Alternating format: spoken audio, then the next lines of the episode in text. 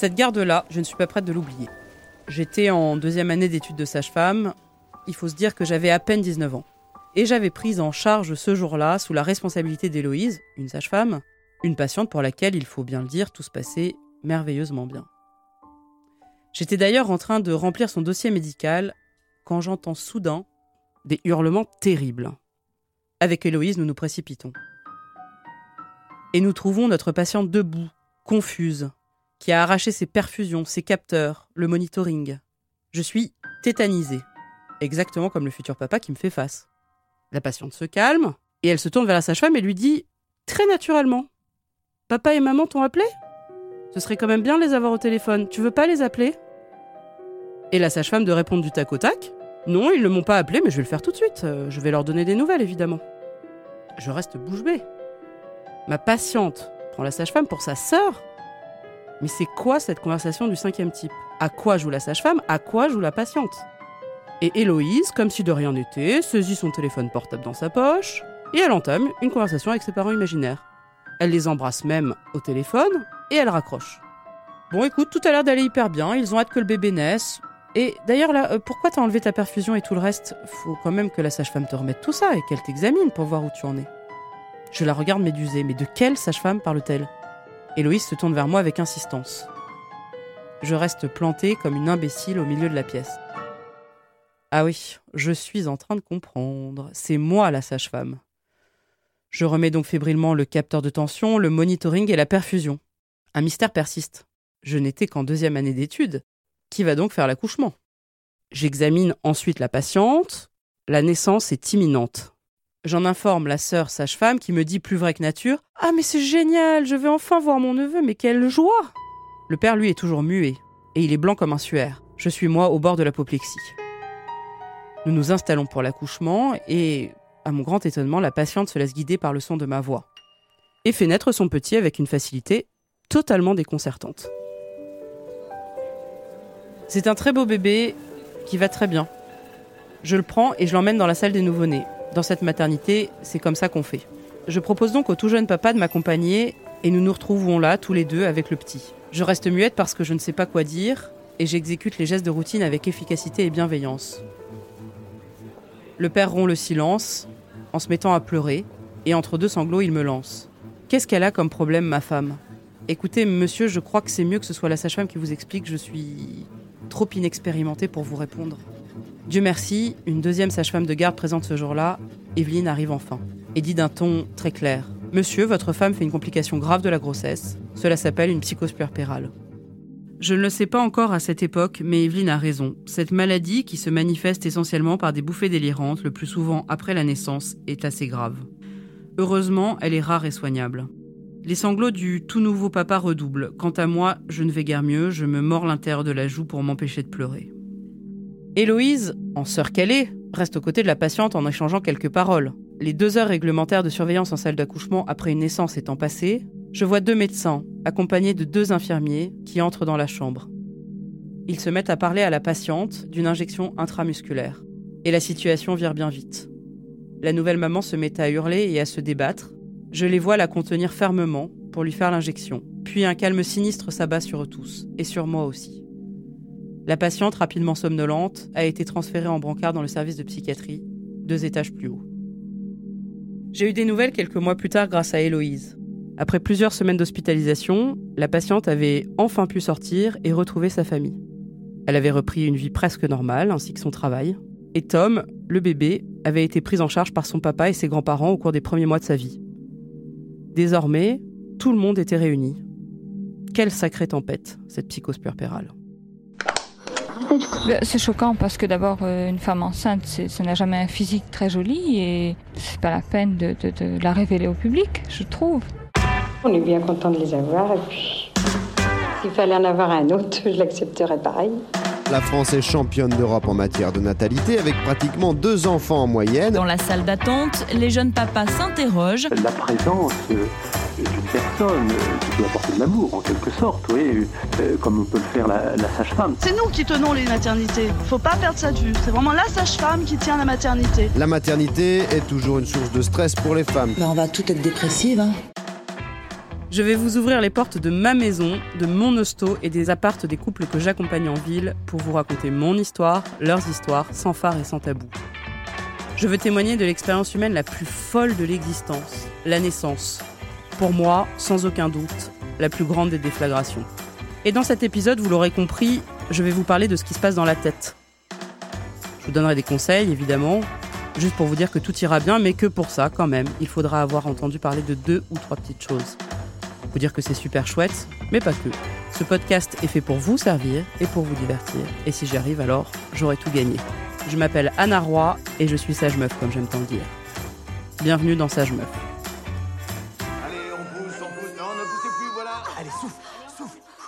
Épisode 3 La déflagration psychique. Bon, je préfère vous rassurer tout de suite. La naissance d'un enfant ne provoque qu'exceptionnellement une psychose. On dit qu'elle concerne environ une naissance pour mille. Et si nous, les sages-femmes, nous sommes souvent là pour en faire le diagnostic, soyons clairs, cette affaire-là reste l'apanage des psychiatres. Ce que je veux évoquer avec vous aujourd'hui, c'est plutôt ce qui nous concerne toutes. Tous, devrais-je même dire d'ailleurs, puisqu'une jeune mère, c'est l'affaire de tout le monde. J'ai envie de vous parler des remaniements intérieurs qui nous agitent après la naissance d'un enfant au cours de la première année en particulier. D'ébranlements identitaires, de baby blues comme on dit pudiquement, de joie à tout casser, de regrets, de deuil à faire, de l'habilité émotionnelle. J'aime bien ce mot, mais bon, pour être plus clair, disons que c'est une palette d'émotions. Et puis il y a aussi cette putain de culpabilité, qui nous étreint à chaque seconde de notre vie. Pourquoi j'ai envie de vous en parler? Parce qu'en fait, ces changements et ce bouleversement-là, il est normal. Et en fait, c'est vachement important de savoir qu'on n'est pas seul. Tous ces remaniements, ils peuvent très facilement se muer en détresse, voire en dépression du postpartum, qui concerne quand même 13% des femmes de ce pays, confère un article du Collège national des gynécologues obstétriciens français. Et j'ai une très bonne nouvelle, c'est qu'on va voir que la plupart de ces dépressions sont totalement évitables. Pour parler de tout ça, je suis avec deux de mes anciennes patientes, Émilie et Rosa. Émilie, elle a deux enfants aujourd'hui qui ont respectivement 2 et 6 ans. Rosa, elle, a accouché il y a tout juste un an.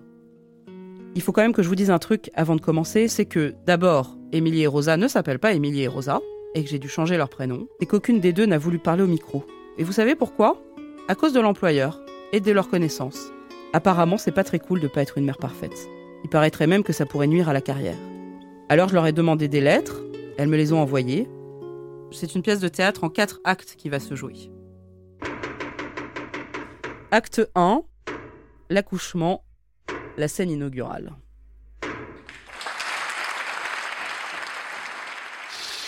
On m'a téléphoné de Paris pour me dire que j'étais papa d'un garçon. Alors, je- sur le moment, j'y croyais pas. Enfin, j'y croyais, mais ça m'a fait une drôle d'impression. Et puis, et puis quand je l'ai vu, alors c'était formidable. Comment va Sylvie? Euh, Sylvie va, elle est très fatiguée, mais elle va très bien. Voici donc les personnages clés. Il y a un couple, le plus souvent, un bébé et des soignants. Là où je veux en venir, c'est que les circonstances de la naissance et surtout l'accompagnement dont les femmes ou couples ont bénéficié sont absolument fondamentales sur le devenir psychique des femmes. Je m'explique. Cela peut donner terriblement confiance à la jeune maman, comme cela peut piper l'aider à jamais en la plongeant dans un état de stress post-traumatique. Il faut arrêter d'avoir peur des mots, c'est bien de cela dont il s'agit. Vous allez me dire, bah oui, évidemment, c'est normal, ça dépend des circonstances de son accouchement et de la façon dont on accouche. C'est plus compliqué que ça, on va voir ça. Alors d'abord, il y a Émilie. Et voici ce qu'elle m'écrit pour raconter son premier accouchement. Accrochez-vous. L'accouchement s'est passé avec beaucoup de difficultés. Alors que je m'étais imaginé une naissance naturelle, j'ai eu le droit à le placenta ne marchait plus, donc déclenchement avec tampon puis avec perfusion. 27 heures de travail où j'ai failli aller deux fois au bloc opératoire pour une césarienne, ventouse puis forceps, une épisiotomie. Cerise sur le gâteau, ils sont allés me chercher le placenta avec la main. Je suis sortie de là au-delà de l'épuisement, traumatisée, déçue de moi-même. J'avais pas réussi à faire le job. En somme, je suis complètement passée à côté de la naissance de ma fille. Et puis, voici l'accouchement de Rosa. Et là, ça n'a strictement rien à voir. La naissance de Marius s'est bien passée. Ça peut paraître bizarre de dire ça, mais je peux même dire que j'ai vraiment aimé cette journée. Et puis ce qui est amusant, euh, en accouchant, c'est que j'ai pensé que j'avais fait le plus dur. J'étais super fière et je me sentais très forte. La sage-femme a même dit que j'étais une super pro quand même. La découverte de notre fils, qui ne ressemblait pas du tout à ce que l'on imaginait d'ailleurs, s'est faite tout en douceur. C'était euh, bouleversant. Ça va peut-être vous paraître dingue, mais en fait, Rosa, elle a eu exactement le même type d'accouchement qu'Émilie. Vous l'avez compris, hein, c'est pas un accouchement de rêve. Donc soyons clairs, hein, elle a eu le déclenchement pour raison médicale, la péridurale, un travail hyper long, une extraction avec des forceps, une épisiotomie et une délivrance artificielle, autrement dit, on a sorti à la main son placenta. Et vous voyez, c'est rigolo, parce qu'elle ne le raconte absolument pas dans sa lettre. Seulement voilà, en fait, tout est différent. Rosa a pu choisir son lieu d'accouchement. Émilie, pas du tout. Comme de nombreuses femmes, son gynécologue lui a dit d'accoucher là, et elle lui a fait confiance. Rosa n'a pas arrêté de poser des questions aux équipes hospitalières, et c'est pour ça qu'elle a très bien compris les raisons du déclenchement, et même des raisons qui ont motivé une épisiotomie, et elle l'a du coup très bien accepté. Émilie, elle, a tout subi. Elle n'a d'ailleurs toujours pas compris pourquoi elle avait eu des forceps, une épisiotomie ou même un déclenchement. Rosa a été la chef de son accouchement. Émilie, elle, a donné aux équipes un chèque en blanc sur son corps. Alors un conseil.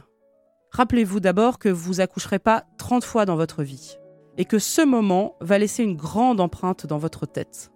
Prenez le temps de choisir l'endroit où vous allez accoucher et n'écartez aucune piste a priori. Bon, évidemment, sauf si vous avez des problèmes de santé qui vous contraignent d'accoucher dans une maternité de type 3 par exemple. Laissez-vous le choix d'accoucher dans une maternité publique ou semi-privée, pourquoi pas en maison de naissance, voire même d'accoucher à la maison, peut-être en clinique, quitte à vous inscrire dans plusieurs endroits et à vous désinscrire au fur et à mesure. Et puis, peut-être le plus important, ne vous laissez jamais faire et ne consentez jamais à des actes qui vous paraissent inadéquats. Faites-vous expliquer tous les gestes que les professionnels font. Je préfère quand même préciser que la plupart du temps, euh, les professionnels ne sont pas méchants a priori, hein. mais il faut se rendre compte que pour nous, c'est notre quotidien. Quand je pose une perf d'antibiotiques, il faut bien se rendre compte que j'en pose 50 dans la journée. Bon, j'exagère un peu là, mais vous voyez ce que je veux dire. Donc il ne faut pas hésiter à nous dire Eh oh, euh, c'est quoi là ce que tu me fais?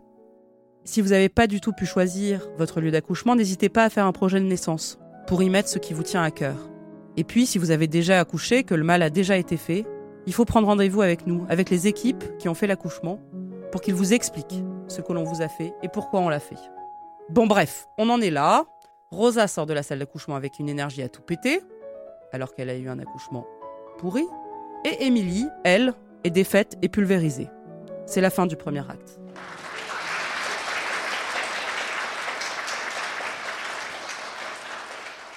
Acte 2, le séjour en maternité, les premiers jours.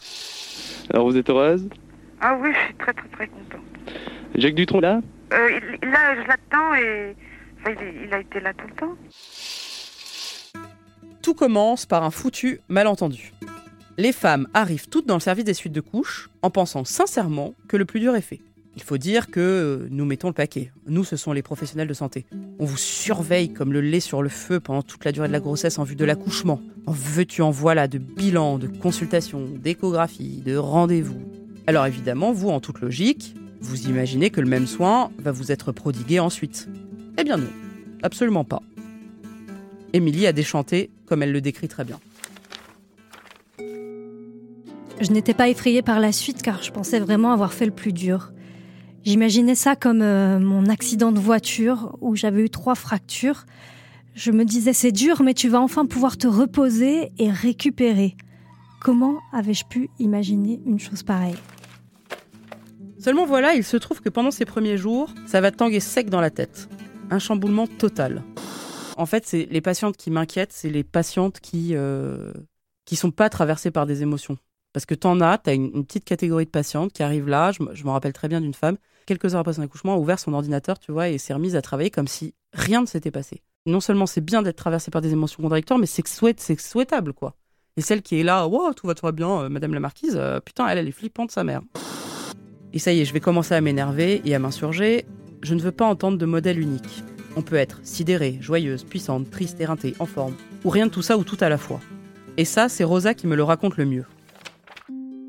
J'étais dans un autre espace-temps, dans un autre pays, coupé du monde réel, c'est assez bizarre.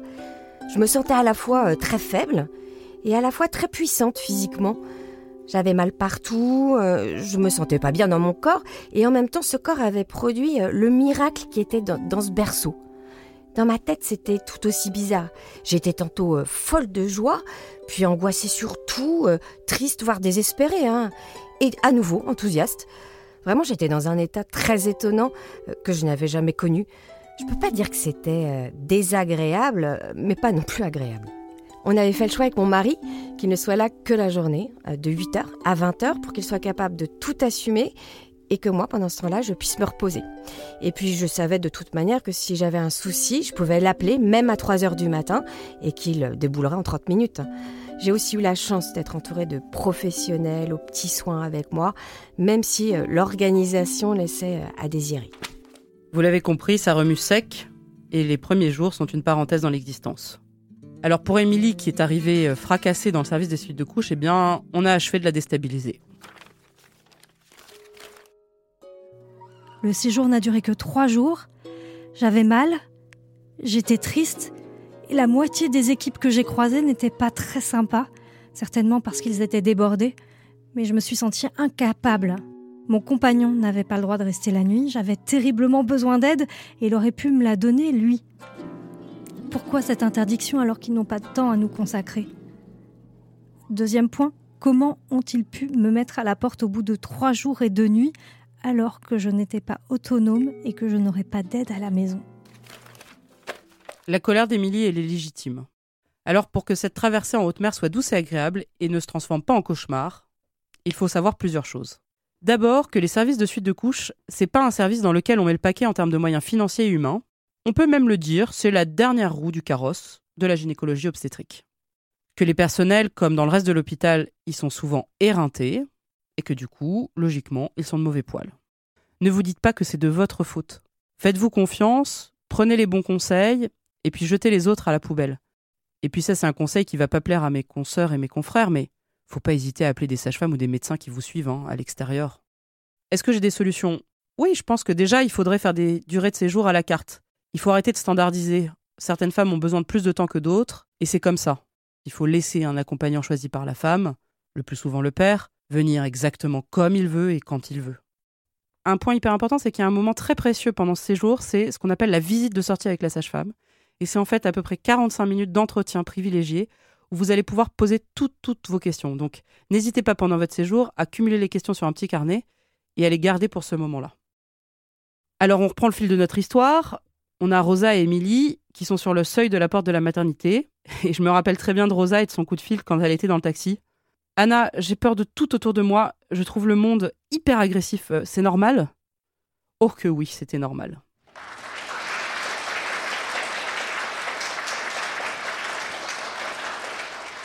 Acte 3, le retour à la maison. Dans quelques instants, Lady Di et le petit prince quitteront l'hôpital Sainte-Mary. Le prince Charles les conduira soit à la résidence royale de Kensington, soit au manoir de Highgrove, à 200 km de Londres, où la maman et le bébé pourront enfin se reposer. Voilà notre phrase fétiche. Au revoir, bon retour à la maison. Nous y voilà donc, le plus souvent entre 3 et 5 jours après l'accouchement. Et c'est à ce moment-là, mais des fois avant ou après, vous l'avez compris, que survient le fameux et l'inénarrable baby blues. Baby blues. Le baby blues, ou le blues postpartum, concerne 40 à 90% des femmes selon les études. C'est un état qui survient dans les premiers jours qui suivent l'accouchement. Il associe anxiété, troubles du sommeil, fatigue, plaintes somatiques, troubles de l'humeur. Bon, je vous le dis tout de suite, j'aime pas trop ce terme. Je préfère plutôt des termes comme l'habilité émotionnelle et vulnérabilité. Et vous allez voir que même pour Rosa, où tout semblait parfait dans un monde parfait, ça va se chambouler dans sa tête. Là, vraiment, c'était dingue. Jamais je pensais que ce serait comme ça. Quelle joie, mais aussi quelle dureté. Entre le manque de sommeil, les douleurs corporelles, le soin à donner au bébé 24 heures sur 24, je crois qu'il faut pas avoir peur de le dire, j'ai même parfois éprouvé des regrets d'avoir eu un enfant. J'étais traversée par des émotions euh, contradictoires, euh, j'étais émotive comme jamais, je pleurais pour des broutilles, puis je me sentais euh, hyper joyeuse la minute d'après. L'état que décrit Rosa, il est parfaitement normal, mais c'est cet état-là qui peut vite dégénérer. Cet état, c'est simplement le témoin de cette très grande vulnérabilité psychique et physique au regard de l'événement inouï que l'on vient de traverser. Et ben moi, après mes deux accouchements, ben j'ai pas été déçue. Hein. on m'avait On m'avait dit que ça secouait sec, bah ça secoue sec. Hein. C'est-à-dire que moi, je, vraiment sur la même heure, je pouvais éclater de rire, puis après me dire que, que ma vie était devenue un enfer. On invoque souvent une histoire d'hormones. Oui, peut-être un peu aussi, mais dans quelle mesure? Hormones. On constate au cours de la grossesse, de l'accouchement et de ses suites une explosion hormonale. Ocytocine, œstrogène, progestérone, bêta-HCG, adrénaline, noradrénaline. Mais chaque femme semble réagir différemment à chaque type d'hormone et l'impact des variations est difficile à évaluer. Ainsi, il serait réducteur de faire reposer les aléas psychiques uniquement sur des fluctuations hormonales. Pour que vous voyez à quel point cet état est précaire, je laisse la parole à Émilie. Un matin, il est parti au travail. Je me suis retrouvée toute seule avec mon bébé six jours après la naissance. J'étais euh, très émotive, comme m'avaient prévenu mes copines, mais c'était presque drôle. J'avais aussi le cœur gros mais j'ai pensé que j'allais pouvoir m'en sortir. J'avais encore terriblement mal à ma cicatrice, chaque mouvement me faisait mal. L'allaitement était euh, très compliqué, cela me prenait un temps fou. J'étais seule de 9h à 20h. Je me sentais euh, très fragile. J'avais parfois envie de pleurer, mais comme j'étais seule avec le bébé, je ne pouvais pas me le permettre. Mes parents travaillaient encore et habitent en plus dans une autre ville. Mes amis bossaient j'ai fini par appréhender les journées parce que je n'y arrivais pas. Alors je n'arrivais plus à me rendormir après les tétés de la nuit. Je ne dormais plus. À partir de ce moment-là, ce fut l'engrenage et j'ai fini dans une unité psychiatrique mère-enfant. L'histoire d'Émilie est d'une banalité tragique. Et alors là, je vous préviens tout de suite, je ne vais pas pouvoir ne pas m'énerver. Il faut arrêter de ne pas prendre soin de ces jeunes femmes qui viennent d'accoucher. Les conséquences physiques et psychiques sont bien trop lourdes. Je parle bien là de santé publique, pas de considération personnelle. Une femme qui vient d'accoucher ne doit pas être seule, sauf quand elle le souhaite. Une femme qui vient d'accoucher doit être aidée pour l'intendance. Je ne veux plus voir des femmes qui viennent d'accoucher en train de passer l'aspirateur, de faire des courses ou de récurer l'évier. Elles ont le corps en vrac, et si elles ont de l'énergie, un peu d'énergie, alors c'est pour aller humer l'air au dehors et pas pour faire la vaisselle. Une femme qui vient d'accoucher doit pouvoir parler à des adultes dans la journée. Les nouveau-nés sont des êtres absolument adorables, mais malheureusement, ils ne fournissent pas un contact suffisant pour un être humain normal. Une femme qui vient d'accoucher doit pouvoir dormir. Et donc, elle doit disposer de plages où elle n'a pas la responsabilité de son enfant. Une femme qui vient d'accoucher doit pouvoir se nourrir correctement. Je le rappelle, c'est Hippocrate qui le disait il y a plus de 2000 ans, l'alimentation est la première des médecines. Une femme qui vient d'accoucher doit pouvoir se soigner et prendre soin d'elle, en particulier de ses seins et de sa cicatrice. Et pour ça, il lui faut du temps. Il faut vraiment que le congé paternité soit plus long. Il faut que les travailleuses familiales soient disponibles pour toutes les femmes et à prix correct. Il faut que l'entourage familial et amical soit bien au courant de la situation et mette la main à la pâte et puis il y a aussi arrêter d'offrir des cadeaux au bébé. Le bébé, on est très content qu'il soit né, mais enfin, qu'est-ce qu'il a fait lui? C'est à la femme qu'il faut offrir des cadeaux. C'est elle qui vient d'accoucher. Alors ça me met en pétard parce qu'en fait, la dépression d'Émilie, elle, elle était franchement évitable. La preuve, c'est que ça s'est très bien passé pour Joseph. Mais c'est elle qui en parle le mieux. Je lui laisse la parole. Maintenant, Joseph, rien à voir. J'ai changé de maternité, puis on a fait euh, la préparation à l'accouchement avec toi. Je me rappellerai toujours la première fois qu'on s'est rencontrés. Tu nous as écouté raconter notre histoire et puis je t'ai dit que j'avais euh, peur de revivre ça. Tu m'as toisé, tu as souri et tu as dit d'un ton pince sans rire Rassurez-vous, j'aurais aussi eu besoin de Prozac à votre place. On a du pain sur la planche, mais cela ne se reproduira pas. Immédiatement, la tension est tombée. Je savais que ça irait. Tu nous as fait euh, faire plein de choses et on a super bien vécu la naissance de Joseph et les suites.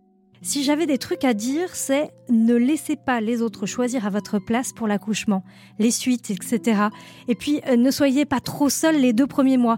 Et euh, soyez au clair sur vos désirs ensuite et imposez-vous. Après, faut pas mentir non plus.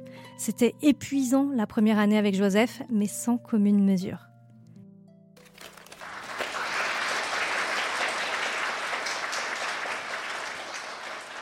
Acte 4, les mois qui suivent, ou le retour à la vie d'avant. Comment s'appelle-t-il ce petit garçon? On n'a pas encore décidé. Vous avez envie qu'il fasse quelque chose de particulier ou de précis quand il aura 20 ans? Laissez-le grandir. Il y a un truc vraiment fou avec la naissance, c'est qu'on s'aperçoit qu'en fait, elle réinterroge tous les pans de son existence. Son rapport au travail, son rapport à ses amis, à sa vie sociale, à ses vacances, à tout ce qu'on aimait faire et ne pas faire. Alors, si bien qu'on se retrouve en fait à créer une nouvelle identité, et ça, c'est vrai qu'on s'en rend compte le plus souvent quand on reprend sa vie d'avant. Émilie continue son récit. Les mois qui ont suivi n'étaient pas vraiment mieux. J'ai été obligée de reprendre le travail pour des questions d'argent. Je ne mentirai pas, j'avais l'impression d'être un serpent. Euh, je veux dire par là que c'est comme si j'avais complètement changé de carapace. Ce phénomène de changement intérieur était d'autant plus fort que j'étais la seule de mon groupe d'amis à avoir un enfant.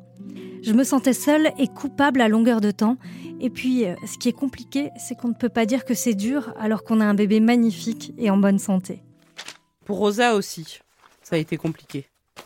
J'étais très ambivalente sur la reprise du travail. Un métier que j'adore. Je me sentais coupable d'aller bosser et de laisser mon bébé. Et je me sentais coupable de m'occuper de mon bébé et de ne pas bosser. Du coup, j'ai eu de la chance de reprendre progressivement.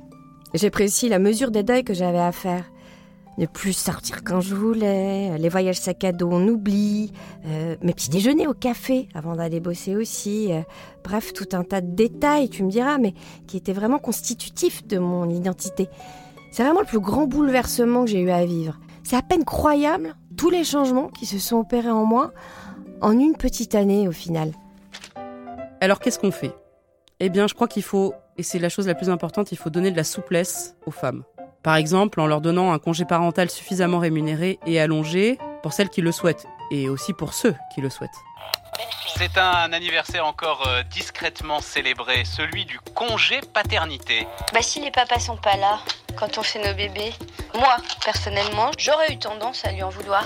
Je dirais l'affolement que les deux parents, moi et ma femme, étions dans cette, euh, à l'arrivée de ce petit bonhomme, la clinique, euh, tout ça, ça nous a mis dans un tel émoi, un tel bah, ça se rattrape pas, quoi. ça se vit ou ça se rate. Et je dis clairement à, mon patron, je ai écoutez maintenant, euh, j'ai le droit à ces jours, je les prendrai. Et alors euh, Il a très mal pris et euh, l'argument qui a emporté sa décision, c'est de lui indiquer qu'avec le nouveau régime, c'était la sécurité sociale qui prenait en charge les 11 jours. Et là, ça élimine. Et là, forcément, on ouvre des portes chez les gens mercantiles. Moi, je dis la durée minimum qu'il faudrait pour le congé paternité, c'est 40 jours. Je veux même pas discuter. Euh, je suis des fois en lien avec les autorités de santé. 40 jours, c'est le moment, ce moment où lequel la femme commence à sortir la tête de l'eau. Mais avant, je veux pas en entendre parler. En fait, en somme, je voudrais que toutes mes patientes elles soient comme Rosa, parce que Rosa, c'est l'exemple même de la femme qui n'a jamais subi et toujours choisi. Alors vous qui nous écoutez, prenez confiance. Sachez qu'on vit toutes la même chose. Et vous, les amoureux, vous, la famille, vous, les amis qui les entourez, ces jeunes mères, donnez leur confiance et aidez-les. Et puis surtout, je voudrais que les femmes prennent conscience qu'effectivement, encore une fois, on n'accouche pas 30 fois dans sa vie, on n'a pas 30 enfants dans sa vie, et que donc cette première année, c'est une année entre guillemets exceptionnelle. Donc vraiment, choisissez-la vous, c'est-à-dire que si vous avez envie de rebosser au bout de mois et demi, faites-le. Si vous avez envie de rebosser un an, faites-le, quitte à manger des pâtes.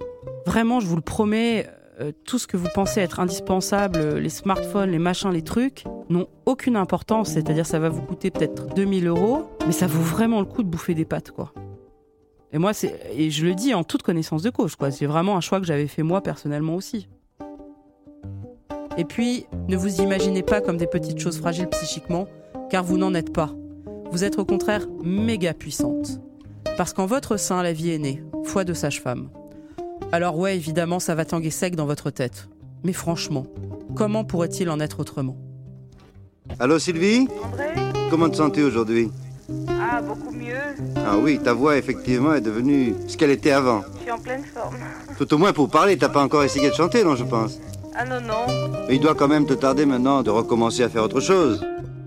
Ce podcast a été écrit par moi, Anna Roy, et si mon nom vous dit quelque chose, c'est peut-être que vous m'avez déjà vu ou que vous me voyez en ce moment même dans la Maison des Maternelles sur France 4, où je suis chroniqueuse. Une émission que je vous recommande évidemment. Sage Meuf est un podcast Europe 1 Studio produit par Adèle Ponticelli. Il est réalisé par Charlène Noyoux. Merci à Émilie et Rosa pour leurs témoignages précieux, et à Marion Sauveur et Vanessa Za qui leur ont prêté leur voix, et à tous mes patients, petits et grandes, sans qui rien n'aurait été possible. N'hésitez pas à commenter, à partager, à questionner ou que sais-je encore sur mon Instagram anaroi75. Et si ce podcast vous a plu, n'oubliez surtout pas de vous abonner sur vos plateformes d'écoute préférées et nous mettre plein d'étoiles.